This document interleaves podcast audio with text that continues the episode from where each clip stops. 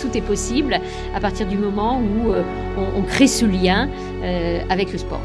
Il y a une dimension de démocratisation artistique, faire en sorte que l'art ne s'adresse pas toujours aux mêmes ou à des classes sociales qu'on connaît bien, hein, qui sont plutôt favorisées. C'est un budget contraint. C'était la règle du jeu, ce sont des jeux sobres. Bonjour, je suis Laura Dulieu. Sport et culture sont-ils deux mondes si différents? À l'occasion des Jeux de Paris en 2024, le comité d'organisation lance l'Olympiade culturelle. Paris 2024, le grand défi, Laura Dulieu. Les Jeux olympiques et paralympiques, c'est du sport, mais pas que. C'est aussi l'occasion de parler culture et de mettre en place plein de projets partout en France et pas seulement à Paris. C'est le rôle de l'Olympiade culturelle, plusieurs milliers d'événements, de performances artistiques organisées jusqu'aux Jeux, le tout pour faire dialoguer sport et culture. Alors comment ça va se passer? Quel genre de projet et avec quel budget? J'ai posé ces questions à Dominique Hervieux, c'est elle qui est aux commandes de l'Olympiade culturelle. Ancienne danseuse et chorégraphe, elle a dirigé la Maison de la Danse de Lyon, la Biennale de la Danse ou encore le Théâtre Chaillot. Elle est désormais directrice culturelle de Paris 2024. L'Olympiade culturelle, c'est un, programme qui est euh, demandé par le CIO, pour euh, chaque édition. À Rio, il y a eu une Olympiade, à Sochi, dans toutes les villes de jeux. Et l'idée, c'est d'avoir un programme culture, culturel, qui accompagne les jeux, évidemment la dimension sportive. Donc ça, c'est pour l'histoire. Et après, comment ça se définit? Chaque ville invente son Olympiade. Et nous, on a souhaité vraiment euh, mettre au cœur de tout le lien entre l'art et le sport et les valeurs olympiques. C'est-à-dire de dire tout simplement aux artistes, si vous avez envie d'éclairer avec votre art un sport, si vous êtes inspiré par les sports, si vous avez envie de, célébrer, de mettre en avant par votre art les valeurs olympiques qui sont le respect, l'amitié, l'inclusion, la diversité culturelle, etc. Euh, faites des œuvres ou euh, créez des expositions dans les musées ou euh, sortez des, archives de cinéma euh, pour euh, jouer avec cette idée du sport à partir de tous les arts. C'est-à-dire qu'il y a euh, vraiment toutes les disciplines artistiques, y compris euh, le design, la gastronomie, tout est possible à partir du moment où euh, on, crée ce lien avec le sport. Et pour ça, il y a le label Olympiade culturelle. Comment est-ce qu'il fonctionne? Qu'est-ce que c'est? C'est un label très sérieux hein, qui est donc décerné par, par le CIO. Donc c'est un label olympique, c'est pour ça que ça s'appelle Olympiade culturelle. Et en effet, les, les personnes, les, les artistes, artistes qui, souhaitent obtenir ce label, ils doivent signer la charte olympique, par exemple. Donc euh, ça, engage euh, et c'est un programme olympique. Et concrètement, quel genre de projets peuvent être euh, labellisés? Il y en a plus de 1000 hein, déjà qui sont, euh, qui sont labellisés, donc on, est très heureux. Par exemple, cet été, en, en Ile-de-France, euh, en, en Seine-Saint-Denis, autour de nous, ici, à Paris, il y a déjà 250 projets qui sont labellisés Olympiade culturelle. Donc ça peut aller de, projets qui ont une forte dimension sociale, par exemple les, les étés sport-vacances, où ils font du sport et de la culture. Euh, ou euh, une exposition, par exemple, en, Seine-Saint-Denis euh, du campus Condorcet, où les chercheurs, le CNRS, les étudiants ont étudié et exploré l'histoire du sport dans le département entre les deux guerres, par exemple. Donc il y a tous les sujets euh, sont possibles. Euh, il y a, euh, par exemple, au château de Versailles, un très beau projet qui s'appelle le Pentathlon des Muses, puisque à l'Antiquité, et puis aussi quand Pierre de Coubertin a recréé les Jeux, il a créé le Pentathlon des Muses. Ça veut dire que c'était des, des compétitions euh, artistiques euh, qui ont eu lieu jusqu'en 1950. Euh, et donc, le château de Versailles, ils, font leur pentathlon des muses pour 15 000 enfants, donc tous les enfants quasiment du département. Et ils vont dans le château, dans les, jardins, le parc du château, faire cinq, vraiment cinq compétitions artistiques avec le slam, avec le, le, le break, avec voilà, le graphe. Donc, ils l'ont transposé avec avec des esthétiques et des arts d'aujourd'hui. Mais euh, les enfants font euh, cette compétition euh, du pentathlon des muses. Et cette année, mais surtout en 2024, les familles, les visiteurs, les touristes pourront aussi s'amuser à faire le pentathlon dans le château de Versailles. Vous voyez, c'est très très ouvert. Souvent, il y a une dimension assez ludique qu'on peut faire en famille. L'idée, c'est quand même aussi d'ouvrir à d'autres publics et de, capter aussi la, grande ferveur hein, que les Français ont par rapport au, sport euh, et de la transformer euh, en art, en plaisir, euh, en connaissance. Du coup, le but, c'est, comme dans beaucoup d'autres domaines, c'est d'utiliser un peu les JO comme impulsion, en l'occurrence pour mettre de la culture plus et mhm. euh, dans plus d'endroits. Bien sûr, bien sûr. Il y a une dimension de démocratisation euh, artistique, ce qui, est, ce qui est un sujet euh, très très important, de faire en sorte que l'art ne s'adresse pas toujours aux mêmes ou à des classes sociales qu'on connaît bien, hein, qui sont plutôt favorisées. et donc, c'est vrai que par le sport, on peut dire qu'on peut plus s'infiltrer dans toutes les couches de la société, d'aller vers les enfants, vers les jeunes. Donc, alors, c'est pas un prétexte, c'est une occasion et c'est, comment dire, euh, c'est prendre l'élan d'un événement planétaire qui est euh, unique en fait. je crois que c'est le plus grand événement euh, organisé au monde.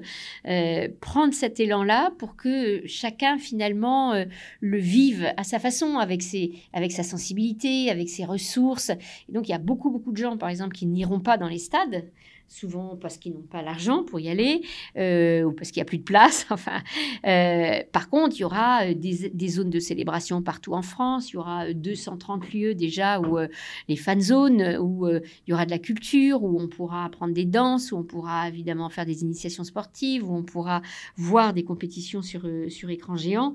Donc, en fait, tout ça, c'est pour dire un, événement comme ça, ne passons pas à côté, créons aussi encore plus de liens sociaux le plus possible et tentons avec les artistes aussi d'inventer des nouvelles formes d'art qui seraient peut-être plus populaires, plus collaboratifs, plus participatifs, en espace public. Donc, toutes ces choses-là sont à nouveau en train d'être explorées et, il y aura beaucoup, beaucoup d'hybridation. Et moi, ce que je vois dans, les plus de 1000 projets, c'est euh, euh, que l'idée du jeu est vraiment au, cœur, c'est l'impulsion, elle est là, on, s'amuse avec le sport. Est-ce que l'idée, c'est qu'il reste des choses aussi après, euh, après les JO en termes d'initiatives de, culturelles? Oui, oui, bien sûr. par exemple, on a plein de de gens qui collaborent et qui collaboraient pas avant ensemble. Euh, des, des, des, gens qui créent des collectifs. En Seine-Saint-Denis, il y a huit théâtres qui travaillent ensemble pour faire un grand défilé avec, euh, avec les, les, jeunes euh, de Seine-Saint-Denis. les cinq musées nationaux vont travailler ensemble aussi pour proposer un projet. Donc en fait, c'est aussi l'occasion de faire des pas de côté et d'arriver à un format qui est un format inédit. C'est pourquoi, euh, par exemple, les cinq musées nationaux, pourquoi ils travaillent ensemble? Parce qu'ils voient bien qu'ensemble, bah, ils peuvent couvrir, euh, par exemple, euh, tout le champ historique de l'Antiquité avec le Louvre jusqu'à la modernité ou l'hypermodernité avec, avec Pompidou. Donc voilà, ça donne des ressources en plus, ça donne, c'est un peu à la, à la hauteur des jeux, en fait, des choses encore plus grandes qui rassemblent plus d'artistes. Donc, euh, donc voilà, c'est une occasion qui libère euh, l'envie de créer. Donc en fait, on a beaucoup à gagner on a beaucoup à jouer et on a beaucoup à apprendre de cette expérience-là. Et c'est marrant parce que tout le monde se dit, tiens, voilà un, terrain de jeu, en fait, un terrain de jeu. Euh, on va pouvoir euh, se lancer. Et par exemple, je vois dans tous les musées où il y aura beaucoup d'art vivant, euh, encore une fois, ils sortent les, beaucoup d'œuvres des archives et on se rend compte que le sujet du sport, c'est un sujet de société très puissant. ce qui est moins le cas de, de l'art, où l'art, bien sûr, on peut toujours le raconter raccroché à un contexte social, économique, politique, bien sûr. Mais là, on est tout de suite en prise avec euh, la jeunesse, la mode. Le sport a beaucoup, beaucoup de, liens avec beaucoup, beaucoup de disciplines et beaucoup de sujets. Donc c'est une grande récréation euh, et une grande création, j'espère, avec tous ces, artistes. Quel est le budget du coup des Olympiades culturelles? De combien est-ce que vous disposez pour euh, subventionner et financer tous ces projets?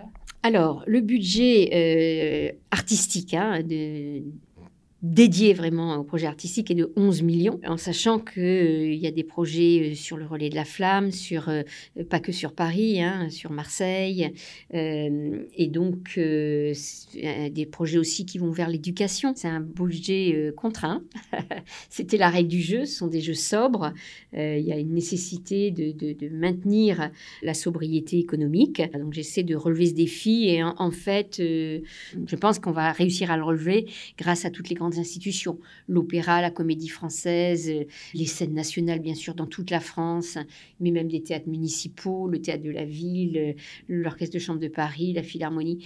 Donc euh, on a toutes ces grandes institutions qui vraiment très clairement, avec leurs ressources à eux, créé des projets olympiades culturels. Donc c'est là où, on va arriver à, un niveau à la fois quantitatif et, surtout qualitatif, je pense, intéressant. Alors l'Olympiade culturelle, c'est pas vraiment ce qu'il y a de plus médiatisé dans les Jeux euh, olympiques et paralympiques de 2024. Comment est-ce que vous arrivez à fédérer euh, autour de ce projet? Oui, ça c'est de toute façon, euh, c'est un sujet pour quand on a une petite activité à l'intérieur d'un mastodonte.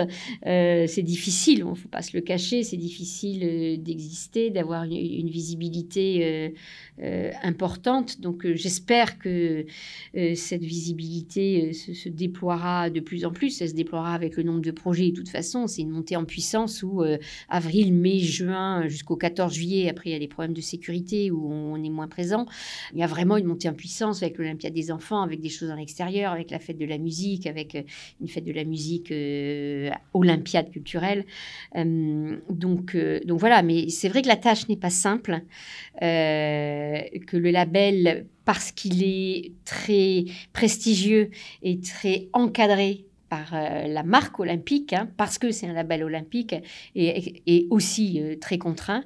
Donc euh, c'est un chemin avec beaucoup, beaucoup de, de comment dire, d'obstacles ou en tout cas de marches à, à, franchir. Mais la très bonne nouvelle, c'est que les artistes ont du désir pour cela. Donc, moi, j'ai un réseau, euh, et il y a des réseaux qu'on connaît tous. Les DRAC sont très en appui, le ministère de la Culture. Euh, euh, et donc, ce désir, en fait, c'est la clé de tout. C'est-à-dire, s'ils si, si, si, avaient rejeté les jeux, là, on aurait été très, très mal. Euh, en fait, non. Euh, et, vraiment, ils inventent avec gourmandise, avec. Euh, il y, a, y, a, une dimension de, désir et, très agréable à, vivre, avec des fois aussi des, des ressources historiques extrêmement sérieuses, très articulées, très critiques. Tout ça, c'est extrêmement important. Hein. nous, on est là pour recueillir une liberté d'expression, une diversité de points de vue. Et, dans cette diversité point de vue, la dimension universelle, par exemple, c'est la vie de tous. Plus large, on pourrait dire que euh, le, public euh, des jeux eux-mêmes. Donc on a des vraies valeurs euh, culturelles, des vrais enjeux à, faire comprendre. C'est vrai que la France est attendue parce que c'est un pays de culture, que je ne cache pas que le, budget contraint n'aide pas à déployer quelque chose d'important. Ça sera très bien. On pourrait faire beaucoup plus, évidemment, mais ça sera très bien. Merci d'avoir écouté ce nouvel épisode de Paris 2024, le grand défi. Toutes les semaines, un nouveau sujet olympique et paralympique. Vous pouvez nous retrouver sur toutes les plateformes d'écoute, sur le site et l'application RMC. N'hésitez pas à vous abonner pour ne rien manquer. À bientôt. Paris 2024, le grand défi. Un podcast à retrouver sur l'appli RMC et sur toutes les plateformes d'écoute.